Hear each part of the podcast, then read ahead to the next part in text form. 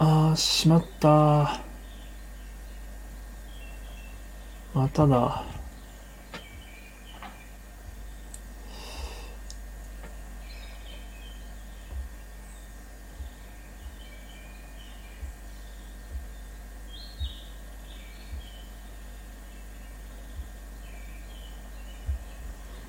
どうすっかな。これやるしかないか。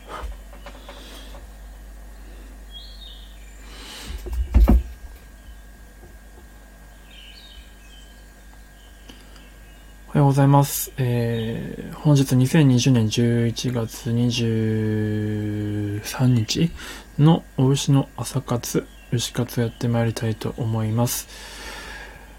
でですね、ちょっと今、まあ今日もフィルムスタディをしようと思うんですけれども、うんと、ちょっと今リンクを貼り忘れてしまったので、ちょっと今それを、プロフィールを編集しております。プロフィールの方に、今日のお題の少女革命ウテナの、えーリンク先が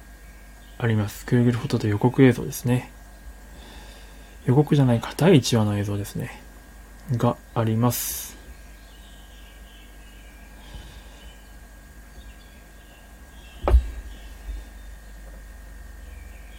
ので、もしよければ、それを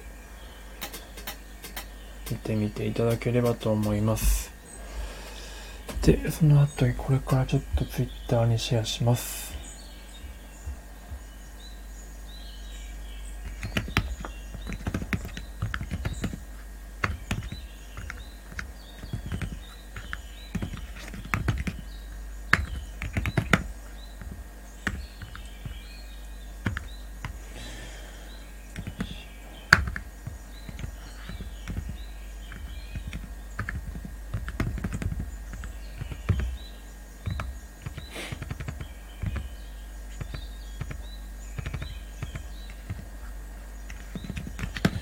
フィルムスタディ、えー、っと、少女革命ってな。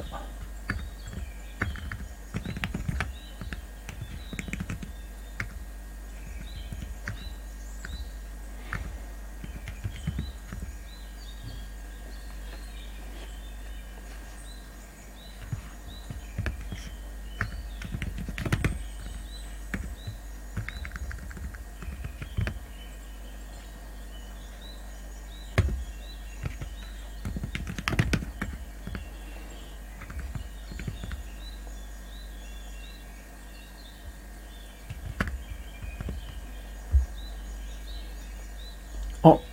コタさんおはようございます。コタさん。コタさんおはようございます。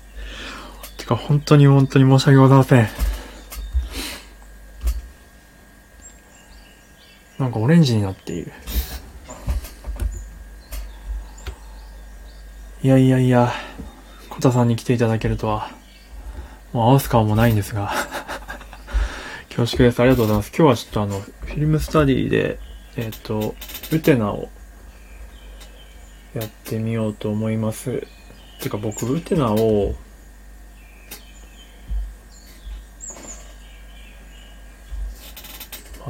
知ったかぶってて全然見てなかったんですけど、さっき1話をしっかり見ましてですね。あ、なるほど、ということでですね。1話をちょっとやっていきたいと思っております。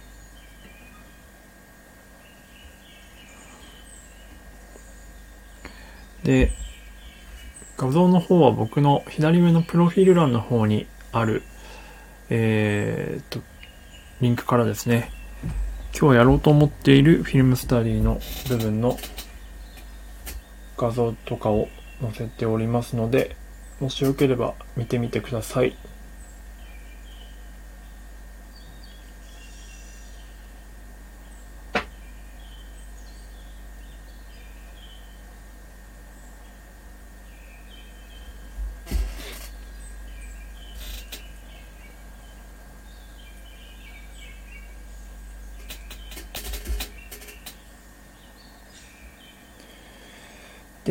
と、40スタジオの方とも同時中継して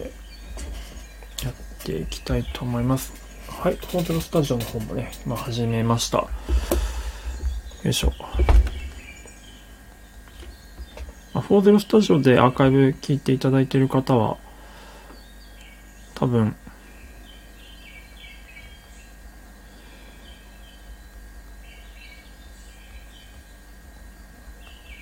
何やってるかわからないかもしれないですが、よ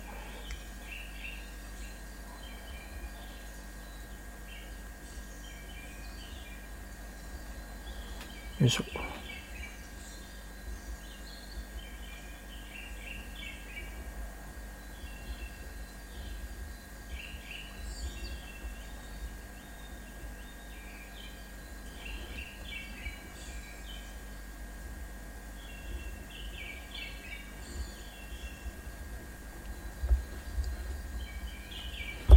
よし。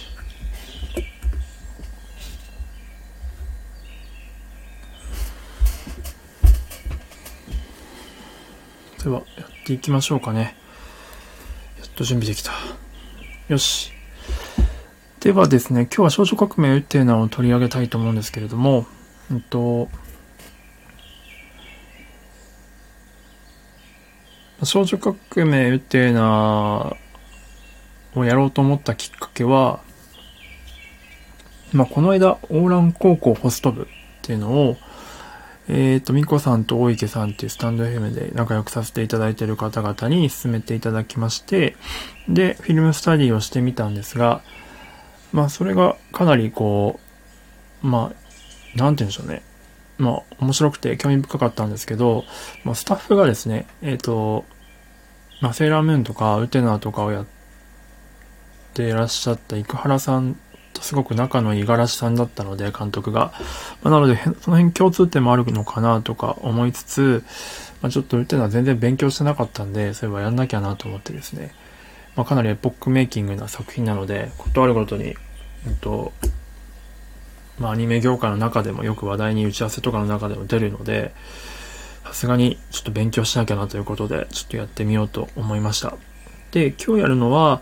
まあ、主人公の登場シーンをどう描くのかっていうような、まあ、テーマですかね。まあ、主人公の登場シーンっていうのは、うんまあ、いろんな描き方があるとは思うんですけれども、まあ、その描き方によって結構作家の個性が出てくると思ってまして、まあ、ウテナではどう出てくるのかっていうのと、まあ、あとはこの辺のなんか、ウテナはですね、さっき見てたら本当テーマがいっぱいあって、語り、一回ではちょっと語り尽くせないなっていうのを思ったので、まあ、回数分けてやっていこうと思うんですけど、やっぱジェンダーの話とか、まあ、人種の話とか、うんまあ、そういったところもやっぱ触れざるを得ないかなと思いましたので、また別日でそういうのやっていきたいと思っております。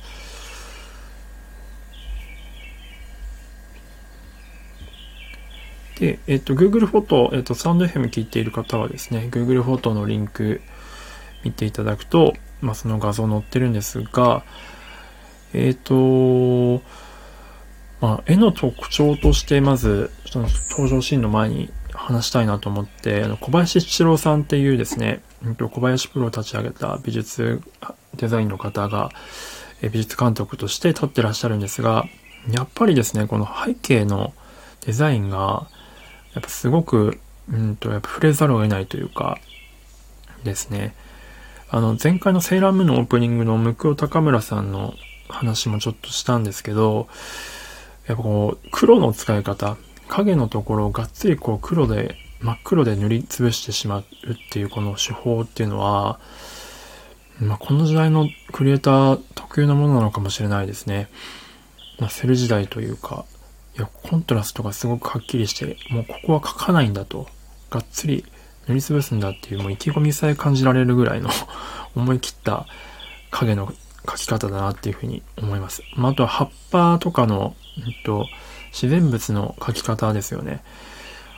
葉っぱのフォルムがまるでエフェクトのかのようなですね、うんと、フォルムをしてて、この小林さんの描く葉っぱ。これも非常に面白いなと思いました。作品の世界観を作るのは、うんとまあ、キャラクター以上に背景だという話がやっぱり王道としてありますので、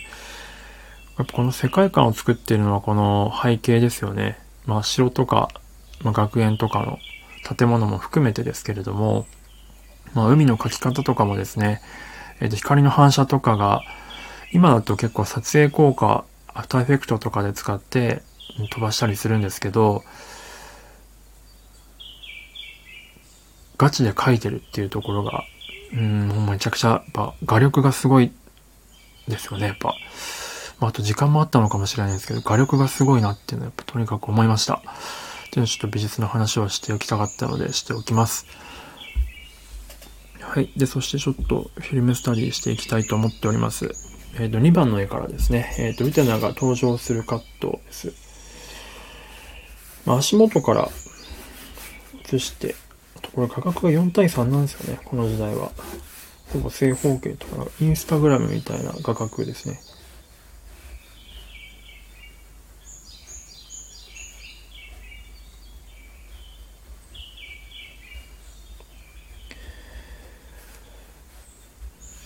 で、ここでちょっとこの、まあ、登場シーンというか、オープニングというか、始め方についてちょっと、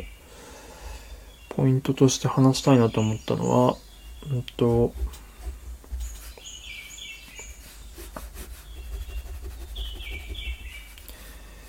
これヒッチコックがよく前の低本映画技術って本でも言ってるんですけども、最大から最小へっていうような、えーと、言葉をよく言ってまして、えーとまあ、物事をですね、こう、まあ、注目させたいというか、そのキャラクターとか何かしらこう紹介したいとき、観客に、えーと、大事なものを見せたいときは、最大、その、最大から最小へ、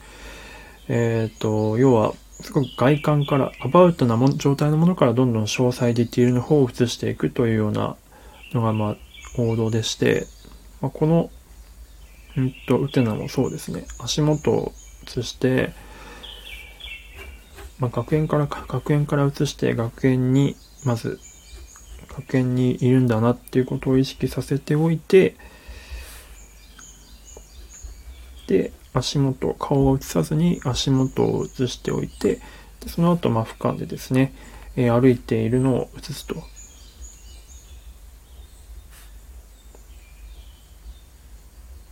廊下を歩いている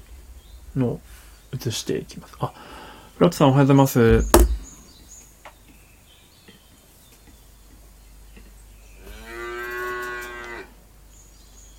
うございます。どうですか ?3 連休の過ごし方はいい感じでしたかね？まあ、まだ、今日まだ残ってますけど。まあ3連休も何もないか。フラットさんの場合はフリーランスですから、フリーランスっていうか、ご自身で事業なさってるから、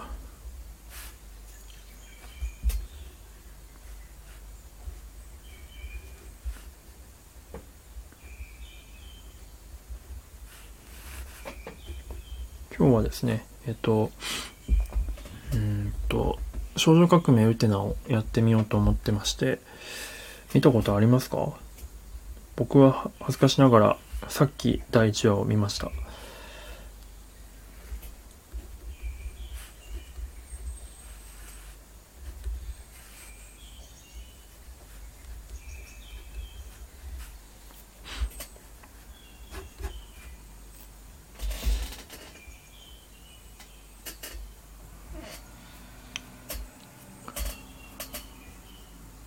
ずっと仕事していますなるほど。いや、まあそうですよね。大変な状況ですよね。事業、てかまあ法人化されてということで、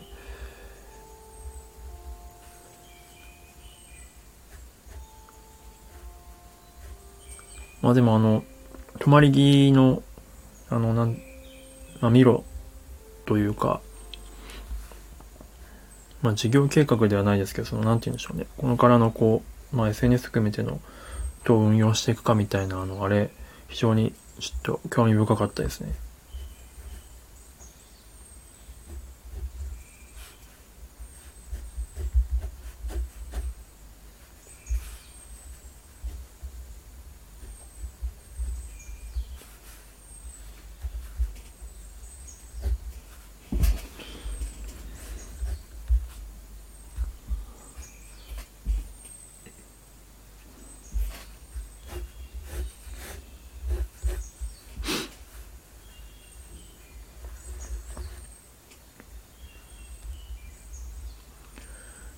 かウテナを見ると、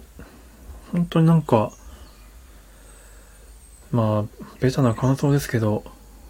この時代にこの、こんなことやってたんだって思うぐらい、先を行ってますね、この作品は。でも20年以上前の作品なのに、まあ今まさに世界で結構話題になってている問題、ジェンダー問題とか、人種問題とか、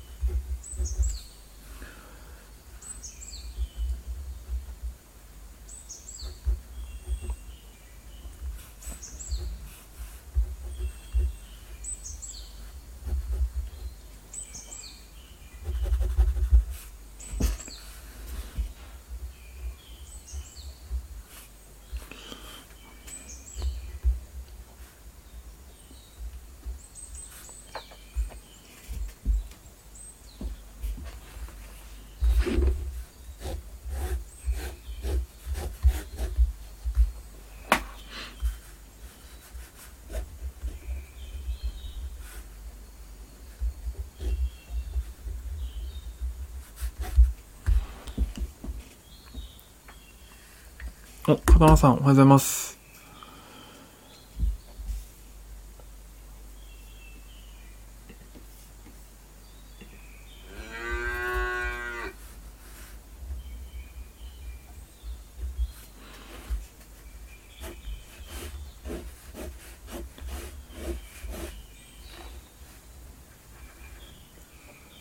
今日は少女革命ウテナをやっております。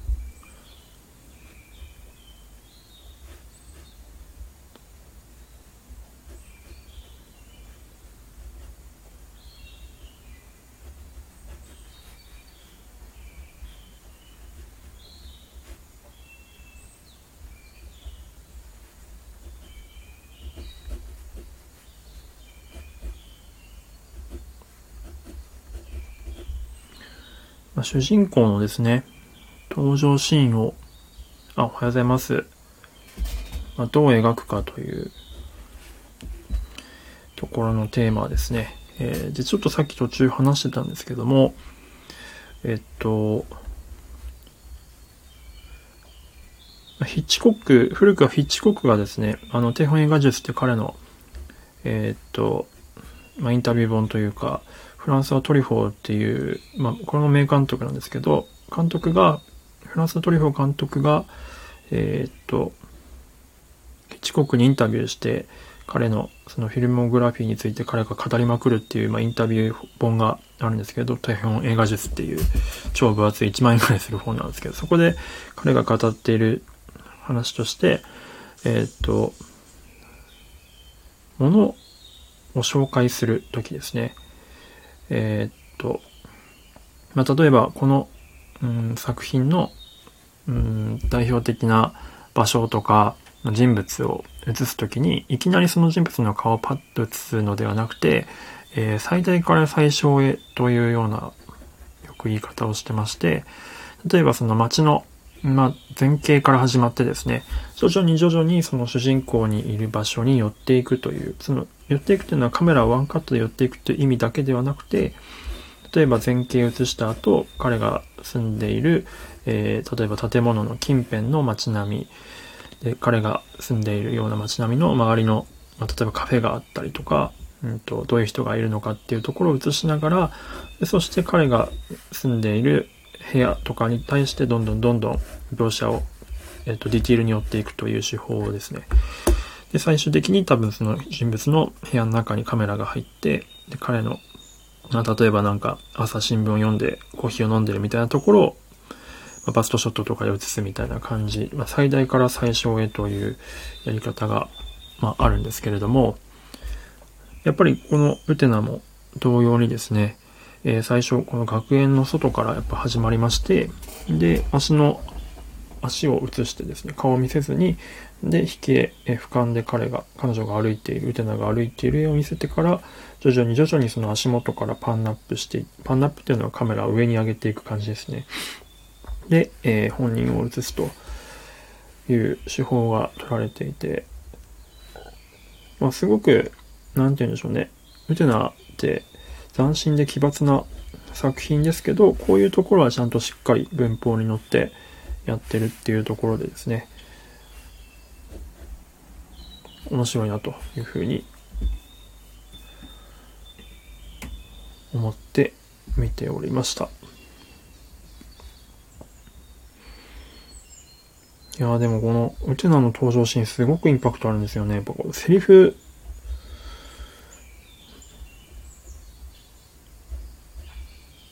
セリフをぜひまあ聞いていただき、今1話が期間限定で無料放送 YouTube でやってるので、見ていただきたいんですけど、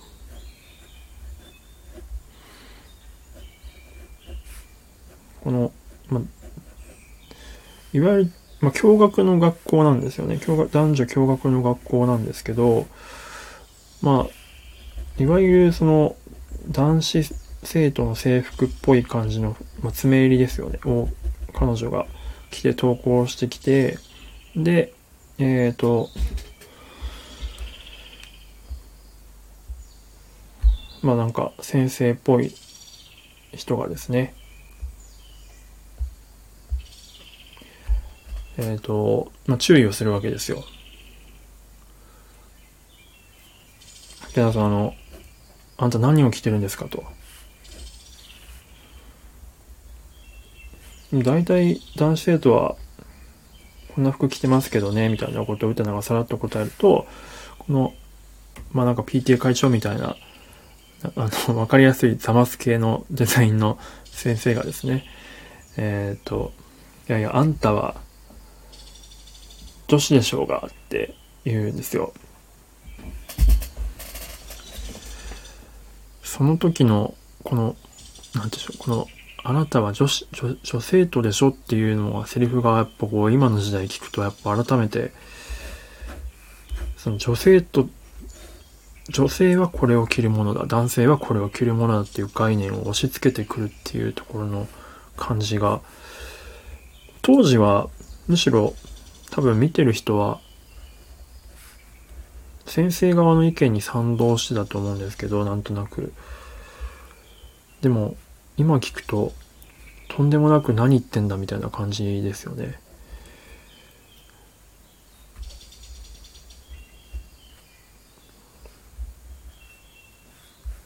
で、それに対してるってのが、うんと、まあ一応、生徒手帳を取り出しまして、校則を確認するんですよね。えっと、制服なんか女性とはこれを着なくちゃいけないみたいな校則は書いてませんね、つって。じゃあ大丈夫っすね、つってさらっと去っていくところがですね、とても素敵ですよね。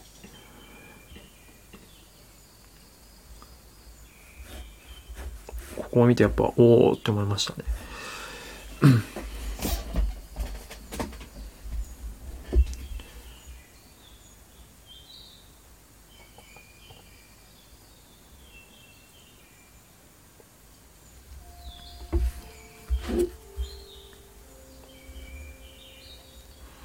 あと、この、その女性、女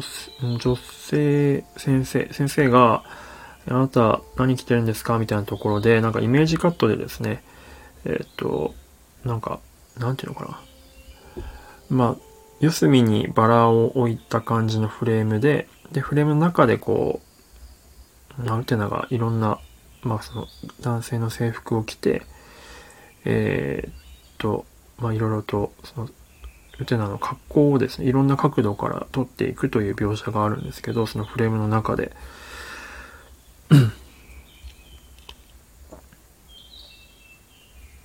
で、この映し方がですね、あの、これやっぱり、なんて言うんでしょうね。前にあの HK 変態仮面の時のフィルムスタディでも結構言ってて共通してるのが、やっぱこう、パーツパーツで見せていくっていう手法見てなんかどんな格好をしているのかっていうのをパーツパーツでアップで抜いてですね、見せていくっていう手法ですね。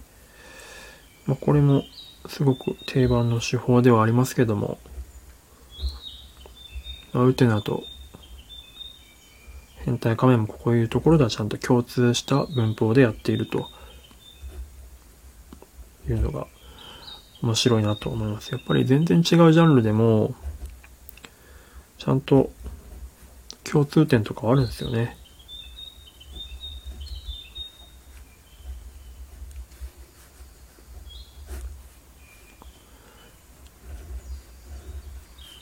あんまり変態仮面とウテナを結びつけて考えることないと思いますけど。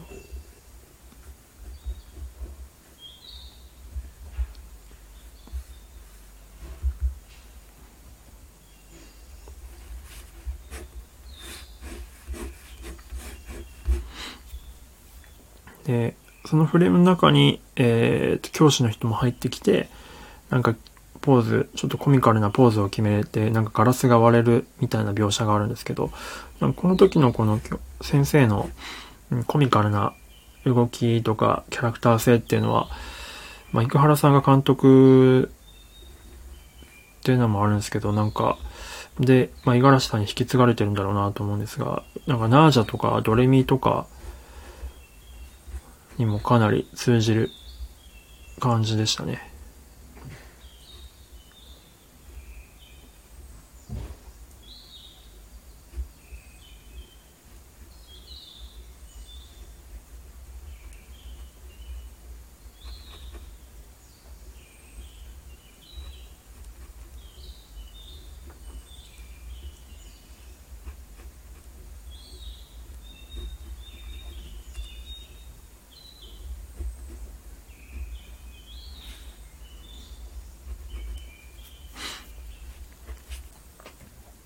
結構他にも、今日はやらないんですけど、えっ、ー、と、影を使った演出、影絵というか、キャラクターを直接映さずに、壁に映ったキャラクターの影が、まあ、芝居をして会話をしてたりとかするっていうような演出とかもしてまして、まあそういうのも、すごくナージャとかで細田さんがやってたりとかして、なんか繋がってるなぁと思いますね。誰かがこう編み出した手法を、あ、これいいなっつって、また別のクリエイターがそれを別の作品でやったりとかしてっていう感じで徐々に徐々にそういった手法とか表現っていうのは引き継がれていって、まあ磨かれていくんだなというのをこう、うん、まあフィルムの歴史というか、というのをこう時代を遡ったりとかして時々古いのを見たりとかすると、感じりますね。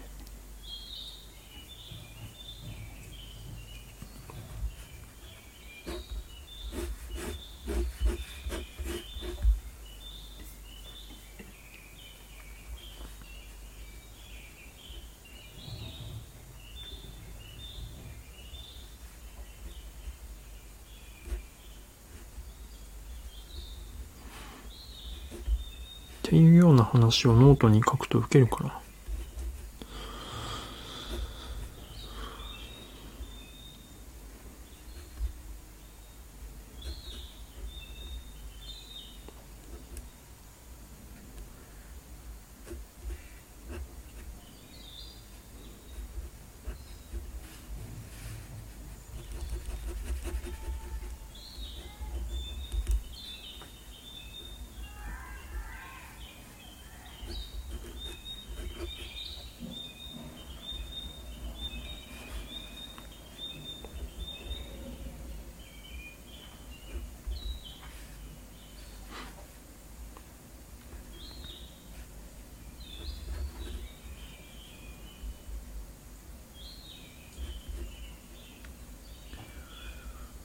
あとはやっぱりこの決闘に行くまでの、まあ、いわゆるバンクシーンというか、何回も多分決闘シーンのたびに使われるあの螺旋階段を登っていくカットとか、まあ、あの辺もまた別日でやりたいですね。まあ、あれを見てると、ほんと銀河美少年のスター、えっ、ー、と、なんだっけ、スターダストか、スターダスト、スターダスト、輝きのタクとか、あれもまあ、五十嵐さんがやってますけど、銀河美少年とすごく通じるところがあって、まあ、あれは男の子同士ですけども、まあなんか、よく見たら、シリーズ構成の方が一緒なんですよね、しかも。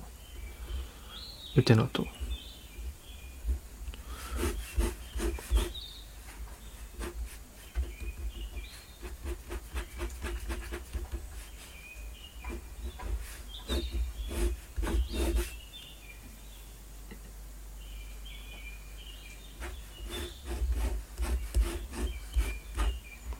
ウテナと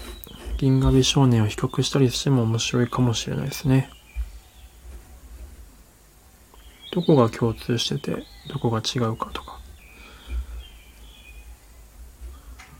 あとあっちの方にも、あの、こっちでいうとこの、ウテナでいうとこの、うんと、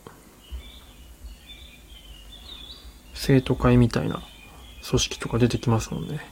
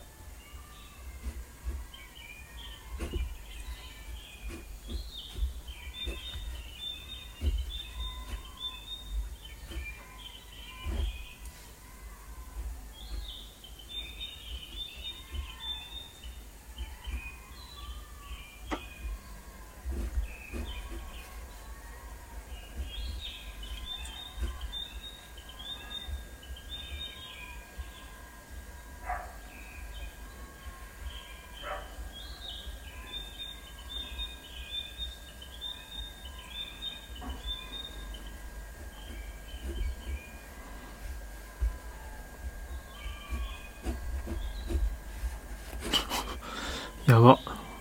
とんでもなく、ユテナが、変な感じになっちまった。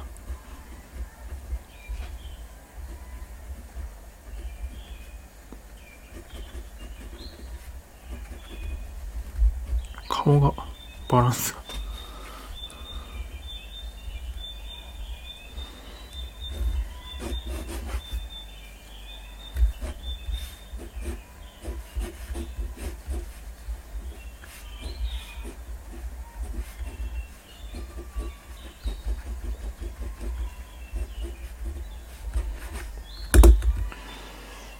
ば、ウテナの髪の毛の色って、甘露寺みつりの色と一緒ですね。恋柱の。っ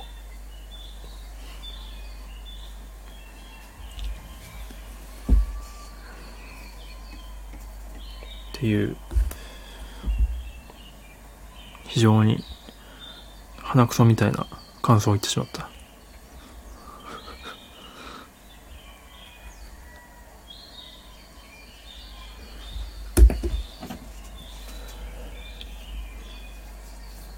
よし。まあ、という感じで今書き終えたとこなんですけども、まあ、ポイントはやっぱり最大から最小へですね。うん。で、えっ、と、情報量の整理、主人公の登場カットを見せるには、情報量の、まあ、交通整理ですかね。いいな。情報量の交通整理ってワードいいかも。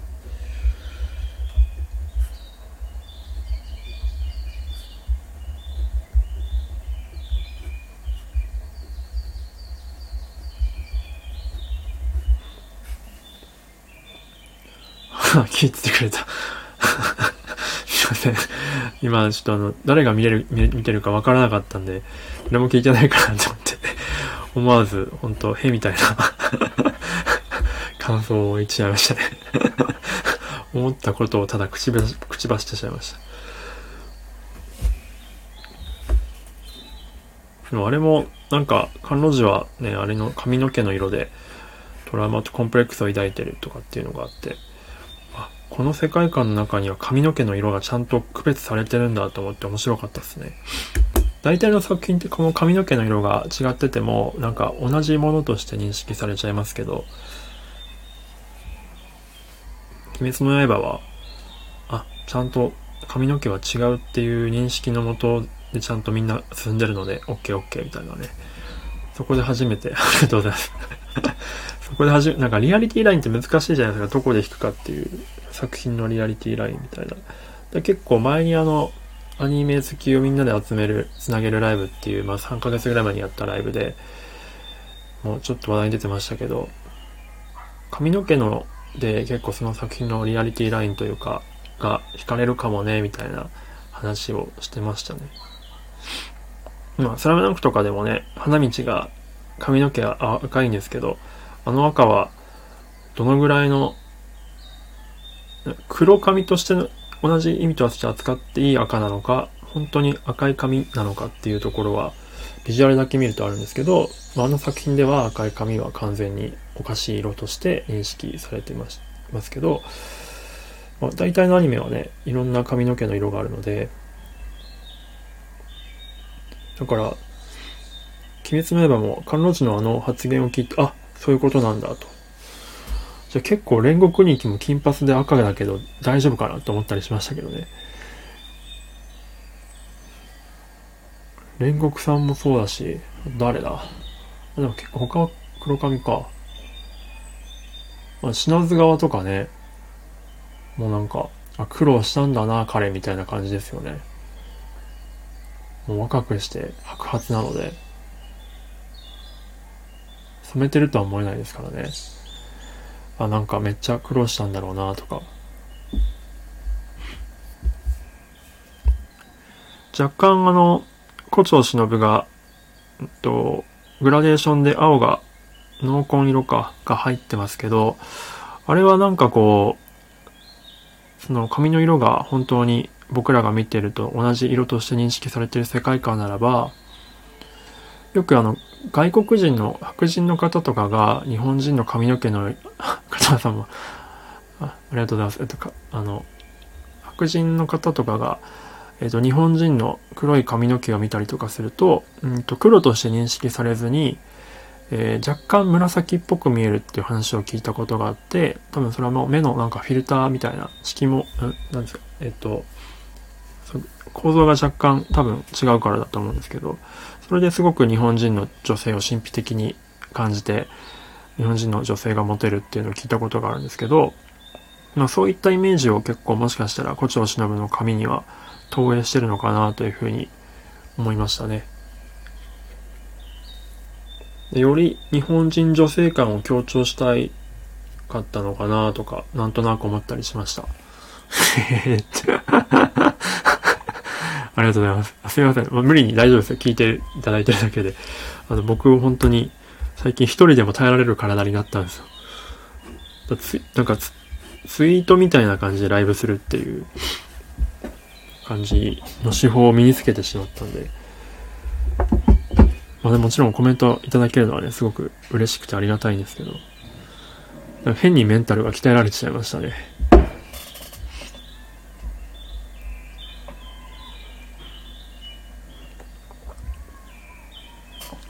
HAHA はははは。外国人笑いですね。っていう、まあなんか若干の妄想も含めつつ、鬼滅の刃の話にもなりましたけどね。でも煉獄さんの髪の毛とあの目とか眉毛は、やっぱやべえやつって思われるよな。そのリアリティラインなのであれば。あの世界の中で。しかもね、医師、医師総伝っていうか、全員そうじゃないですか。あの、あの家族。丸ごと。全員あの髪型であの目で、あの眉毛じゃないですか。もはやなんか呪いですよね。煉獄家は。遺伝子強すぎるだろうって思いますよね。どんだけミックスしても、あれになるんだ。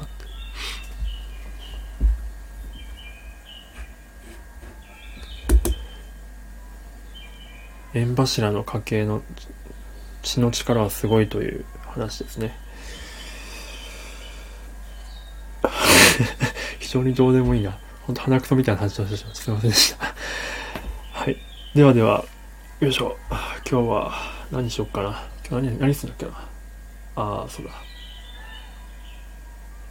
ああ、そうだ。いろいろやることあったな。お、奥さんが妊娠中にえー、炎をめっちゃ見る伝統で、え？マジですか？あ、原作の単行本とかですか？へえ。確かにね、裏設定をよく原作、あの、和数と和数の間に書いてたりとかしますけど、あ、そんなん書いてたのか。炎をめっちゃ見る伝統があるって、それなんかもうやばくないですか？大丈夫ですかね？なんか時計仕掛けのオレンジみたいだな。洗脳で、もうなんか、網膜に、網膜と脳みそにこう、すり込ませるってわけですよね。その炎を見せることによって。やべえな。映画でもらった冊子に書いてありました。あー、なるほど。あの、ゼロ感か。やばいっすね、煉獄系。超やべえな、やっぱあそこの家。じゃないとあそこまで鉄の意志を持った人間にならないかもしれないですね。煉獄日記も、京次郎も。いや、だってあの人はある、まあ、めっちゃ僕、あの人の発言をね、僕今の生き方のテーマにしてしてはいますけど、あそこまで強く生きれるっていうのは、やっぱ、なんか、洗脳じみた何かがないと、あそこまで信じれないですからね、きっと。思い込みの激しい家庭、家系なんだろうな、きっと。いい意味でも悪い意味でも。あの、親父もね、思い込み激しいから、なんか、ちょっと精神的におかしくなっちゃってましたもんね。まあ、そういう意味では、えっと、弟の、なんだっけ、京次郎じゃなくて新次郎でもなくて、弟の子はなんかバランスいいですよね。という煉獄家をなんかディスってしまったような印象になってしまうとあれですけど、煉獄家の闇の部分を一瞬垣間見た気がしますね。はい、というお話でした。じゃあ皆さん、あの、今日も一日、まあ3連休最後ですけど、フラットさんは常にお忙しいので、あの、体無理せずね、あ、千次郎だ。そうそう。ありがとうございます。千次郎くんはいい子ですね。彼が当初になった方がいいんだろうな。なんかそしたら、いいんだろうなというか、そしたらなんか、バランスのいい感じの家になりそう。はい。ということで、あの、皆さん、の、ご無理、なんていうか、フラットさん、本当にご無理しすぎず、ほどほどに、ほどほどに頑張ってまいりましょう。ではでは、お聞きいただいてありがとうございました。ホーゼロスタジオも、あ、俺だけだった。ありがとうございます、片川さん。どうもね、最後まで。ちゃんとやりますよ。絶対あの、やりますからね、あの、ビューティフルドリーマー。絶対、やるやる詐欺じゃなくて、絶対やるんで もうちょっとお待ちください。はい。ではでは、ありがとうございました。それでは素敵な一日をお過ごしください。